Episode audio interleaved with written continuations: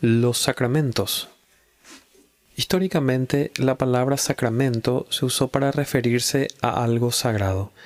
El término latino sacramentum se usó para traducir la palabra misterio, entre comillas, del Nuevo Testamento. En un sentido amplio, todos los ritos y ceremonias religiosas se llamaban sacramentos. Con el tiempo, el término sacramento adquirió un significado más preciso y limitado. Un sacramento llegó a ser definido como una señal visible por el cual Dios ofrece su promesa de gracia en una forma externa. Las señales externas sellan y confirman las promesas del pacto de Dios. Los sacramentos consisten de algún elemento visible como el agua, el pan y el vino. Una acción concreta ordenada por Dios en asociación con la señal y un beneficio redentor que se da al creyente. La Iglesia Católica Romana estableció en siete el número de los sacramentos, en el sentido especial. Estos son el bautismo, la confirmación, la Eucaristía, que es la cena del Señor, la penitencia, el matrimonio, las órdenes sacerdotales y la extrema unción. El protestantismo histórico limitó los sacramentos a dos, el bautismo y la cena del Señor.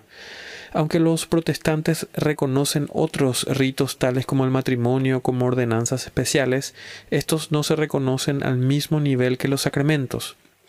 Los sacramentos se limitan a 1. Las ordenanzas instituidas directamente por Cristo. 2. Las ordenanzas que por su propia naturaleza son importantes.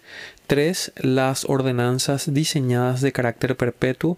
Y 4. Las ordenanzas que están diseñadas para representar, instruir y sellar a los creyentes que las reciben en fe. Los sacramentos son medios reales de gracia que transmiten las promesas de Dios. Su poder no reside en los elementos mismos, sino en Dios a quien le pertenecen. Su poder tampoco depende del carácter o de la fe de aquellos que los administran, sino de la integridad de Dios.